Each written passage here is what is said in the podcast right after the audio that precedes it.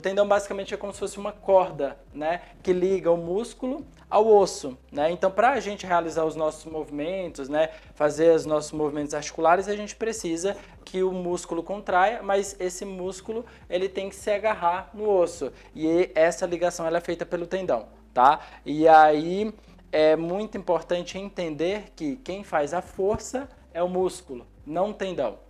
Tá? Então é muito importante para o paciente entender que é, para que seja feito um movimento adequado, é, o músculo tem que estar tá forte, porque se o músculo não estiver forte, isso vai acabar sobrecarregando e inflamando o tendão e vai causar o quê?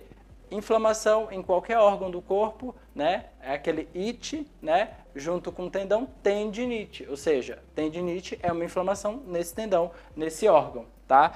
Que é extremamente dependente tanto da saúde do osso quanto da saúde do músculo, tá? E o que é bursite, né? Bursite são, são espécies de bolsas, né? São espécies de... É, como é que eu posso falar? Uh, facilitadores né, do movimento. Em determinados locais você tem o tendão e o osso.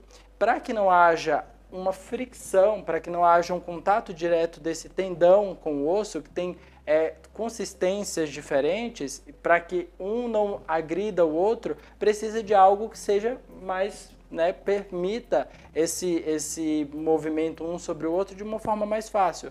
Para isso, existem essas bolsas, que são como se fossem bolsas com um pouquinho de líquido que faz com que essas estruturas possam deslizar mais facilmente, tá? E quando elas inflamam, então a gente tem as bursites, né? Eu acho que o Christian também colocou aí já pra gente, né? A imagem, vocês conseguem é, ver de forma mais adequada aí para tentar entender mais ou menos o que é.